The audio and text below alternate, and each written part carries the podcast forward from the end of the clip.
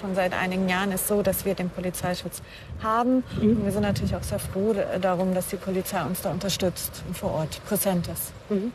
Und wenn ich jetzt mit Ihnen mitkomme, darf ich aber, oder? Oder muss ich mich anmelden oder irgendwas? Oder können wir reingehen? Ähm, ja, also wenn Besucher kommen, allgemein müssen sie sich immer anmelden. Und äh, wir prüfen natürlich dann auch die Personalien immer vorher. Und ähm, da haben wir unser, unser Prozedere. Jetzt ist es auch mitten in München passiert. An diesem Wochenende wurden in Schwabing ein Rabbiner und seine beiden Söhne angegriffen und bespuckt. In Halle an der Saale sind bei einem offenbar antisemitischen Angriff zwei Menschen erschossen worden. Mitten in der Innenstadt wurden Hamburgs Landesrabbiner und ein weiteres Vorstandsmitglied Opfer eines Angriffs. Was ist da eigentlich los? Woher kommt der Judenhass und wie wollen wir als Gesellschaft damit umgehen?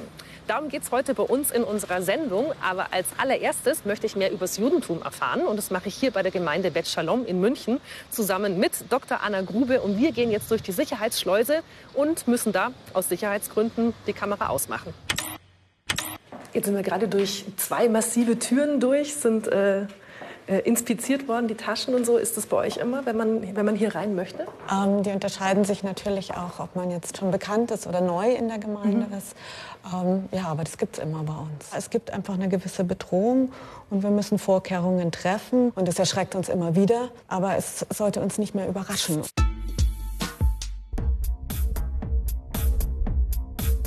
Als Antisemitismus werden Feindseligkeiten gegen Juden bezeichnet, wenn sie begangen werden, weil es Juden sind. Antisemitismus beruht auf Aberglauben oder auf Vorurteilen und existiert seit fast 2000 Jahren. Schon im ersten Jahrhundert nach Christus beginnt die Feindschaft gegen Juden. Der Vorwurf? Juden erkennen Jesus nicht als Messias an und sie seien mitverantwortlich für seine Kreuzigung. Dieser Judenhass ist religiös bedingt. Im Mittelalter führt er zur Ermordung Zehntausender Menschen jüdischen Glaubens. Ein Aberglaube, Juden würden das Blut von Christen zu rituellen Zwecken nutzen. Unzählige Verbote treffen Juden. Sie dürfen kein Land erwerben und nicht als Handwerker arbeiten.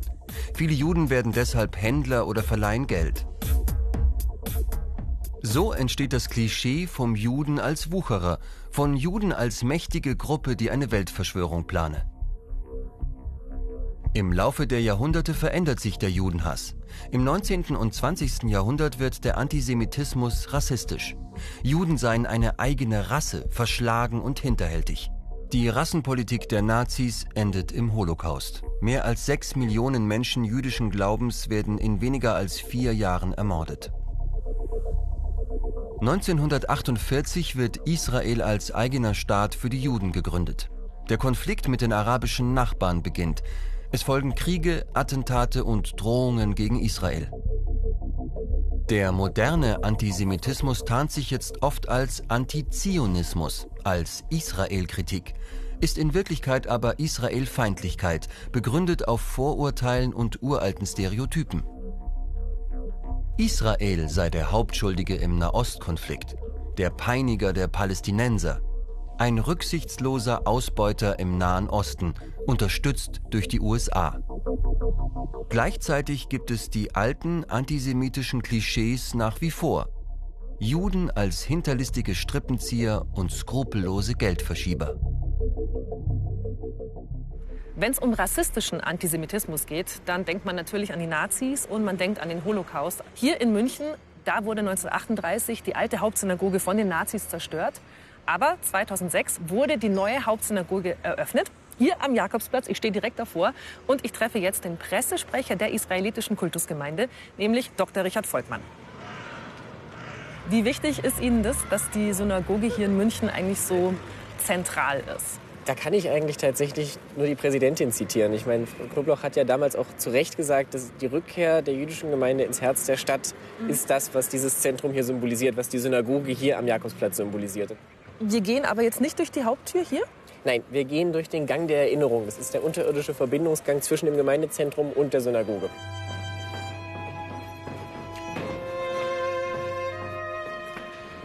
So, und hier sind wir jetzt im Gang der Erinnerung. Wir gehen jetzt praktisch aus dem Gemeindezentrum in Richtung der Synagoge. Mhm. In diesem Gang haben wir jetzt aber gleichzeitig nochmal das äh, Denkmal-Mahnmal für die 4500 im Holocaust ermordeten Münchner Juden, die hier alle namentlich aufgeführt sind.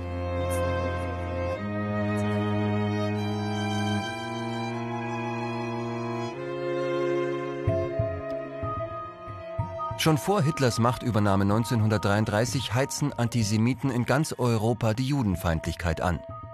Die Nationalsozialisten schieben die Schuld an aktuellen Problemen auf Juden und deren angebliches Finanzkapital. Am 9. November 1938 zerstören Nazis und Sympathisanten in ganz Deutschland Synagogen, plündern jüdische Geschäfte. Juden werden auf offener Straße beleidigt, angegriffen und sogar ermordet. Im Oktober 1941 beginnen die deutschen Nationalsozialisten, jüdische Mitmenschen systematisch zu ermorden, in industriell organisierten Vernichtungslagern. Das größte dieser Lager ist Auschwitz. Etwa sechs Millionen jüdische Männer, Frauen und Kinder werden in weniger als vier Jahren von Oktober 1941 bis April 1945 ermordet.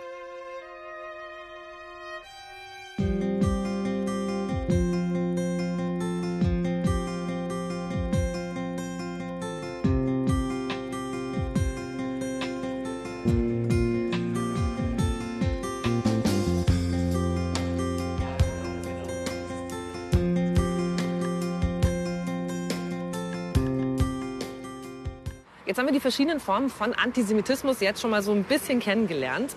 Ganz wichtig ist aber, welche Form von Antisemitismus erlebt man eigentlich, wenn man als Jude in Deutschland lebt? Also wie findet da der Antisemitismus im Alltag statt?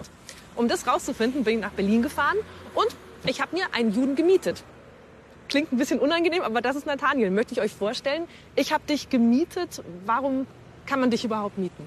Ähm, ich bin ähm, oder ich engagiere mich in einer Initiative, die heißt Rent a Jew. Worum es bei uns geht, ist, dass man jüdische Menschen einladen kann, vor allem halt für Bildungseinrichtungen, zum Beispiel Schulklassen, um über das Judentum zu diskutieren, um äh, Fragen stellen zu können ähm, um, und um einfach mal jüdische Personen kennenlernen zu können. Wie sicher fühlst du dich denn Eigentlich als schon, Jude ja. hier in Berlin? Eigentlich sehr. Ähm, gerade weil man es mir vielleicht aber auch nicht ansieht.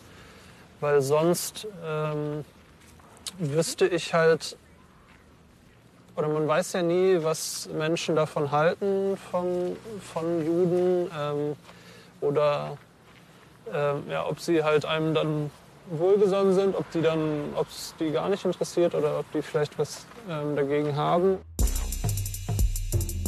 Die Kriminalstatistik für das Jahr 2018 verzeichnet 1799 antisemitische Straftaten. 2017 waren es 1504. Ein Anstieg um fast 20 Prozent innerhalb eines Jahres. Die meisten der Straftaten, mehr als 89 Prozent, gelten als politisch motivierte Kriminalität von rechts. Die Statistik erfasst aber nur der Polizei gemeldete Vorfälle. Fachleute fordern eine genauere Analyse und Einordnung der Taten. Alarmierende Zahlen zeigt auch eine Studie des Jüdischen Weltkongresses von 2019. Ergebnis? Jeder vierte Deutsche denkt antisemitisch. Findest du es unfair, wenn du zum Beispiel als jüdischer Deutscher äh, ständig dann auf Israel angesprochen wirst oder auf eine israelische Siedlungspolitik oder so? Ähm, ja, schon, weil ich, ich bin halt nicht Israeli, ich habe keinen israelischen Sta ähm, keine israelische Nationalität, ich bin äh, hier geboren, ähm, ich bin Deutscher und äh, deswegen kann ich ja auch nicht äh, als Israeli äh, antworten. Bin dann kein Repräsentant Israels. Auch- Aber passiert es, dass Leute schnell mal dann äh, irgendwie auf das Thema kommen? Ja, also wenn, wenn jemand erfährt, dass ich Jude bin, sagen sie ja, ja, aber da ist ja dann, da ist dann doch diese eine Sache, über die ich dann mit dir reden will irgendwie. Vielen herzlichen Dank auf jeden Fall. Ja. Es hat mich sehr gefreut. An sich muss es ja okay sein, über Politik zu diskutieren. Aber wo ist es noch irgendwie legitime Kritik an der Politik Israels und wo beginnt Antisemitismus? Das frage ich jetzt eine, die sich damit sehr gut auskennt, nämlich Dr. Sina Arnold. Die forscht nämlich am Zentrum für Antisemitismusforschung an der TU Berlin. Hallo. Hi. Christina, Christina Wolf, hallo. Freut mich sehr. Was ist eine legitime Kritik an zum Beispiel an politischen Entscheidungen, die der Staat Israel oder die israelische Regierung trifft? Und wo beginnt Antisemitismus? Mhm. Ähm, ich würde, glaube ich, einen, einen Schritt nochmal zurückgehen und uns fragen, warum wir uns diese Frage stellen müssen. Und das hat auch damit zu tun, dass ähm, nach 45, nach dem Holocaust, Antisemitismus in Deutschland ähm, erstmal etwas Tabuisiertes war. Also mhm. es war klar, man darf nicht mehr sich offen gegen Juden und Jüdinnen äußern. Und gleichzeitig haben die ähm, antisemitischen Vorstellungen natürlich weiter existiert. Die waren ja nicht plötzlich einfach weg. Also das ist ein Schlupfloch. Oder? Genau, deswegen musste es Mittel und Wege geben, äh, irgendeine Form von Umwegkommunikation zu finden, mhm. ähm, um diese Meinung zu artikulieren auf eine Art, die ähm, erstmal politisch ähm, ja, opportun war. Und eine dieser Möglichkeiten für diese Art von Umwegkommunikation ähm, ist eben die ähm, Kritik an Israel oder israelischer Politik.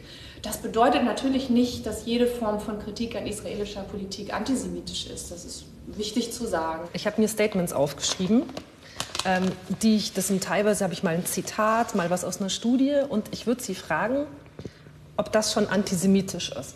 Und Sie sagen mir das einfach, ob Sie ordnen es mir einfach mal ein. Können wir sehen. ob ich das so sagen darf.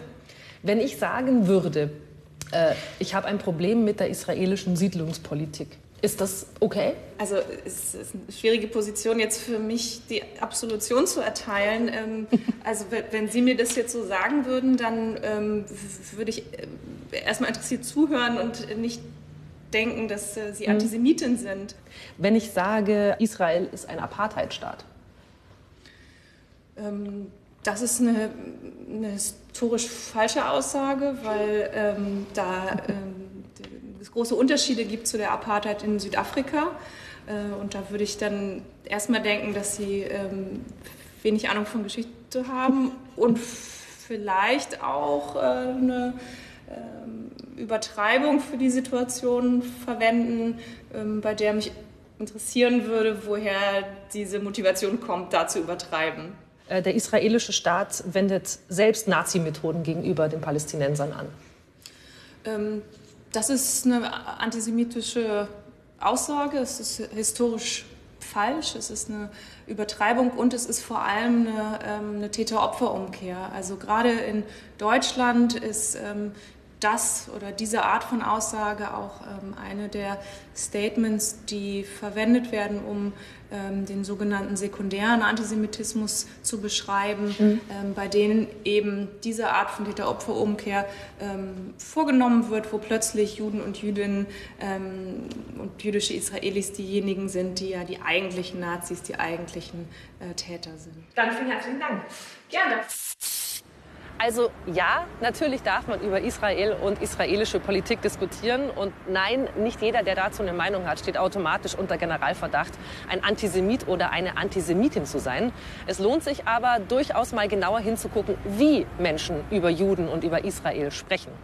Aber dass wir sprechen, das ist immens wichtig, weil ansonsten bleiben wir weiter unwissend und dann kann die Angst vor dem Fremden immer weiter gedeihen und dann sind wir auch anfälliger für ganz einfache Erklärungsmodelle in unserer ziemlich komplizierten und komplexen modernen Welt.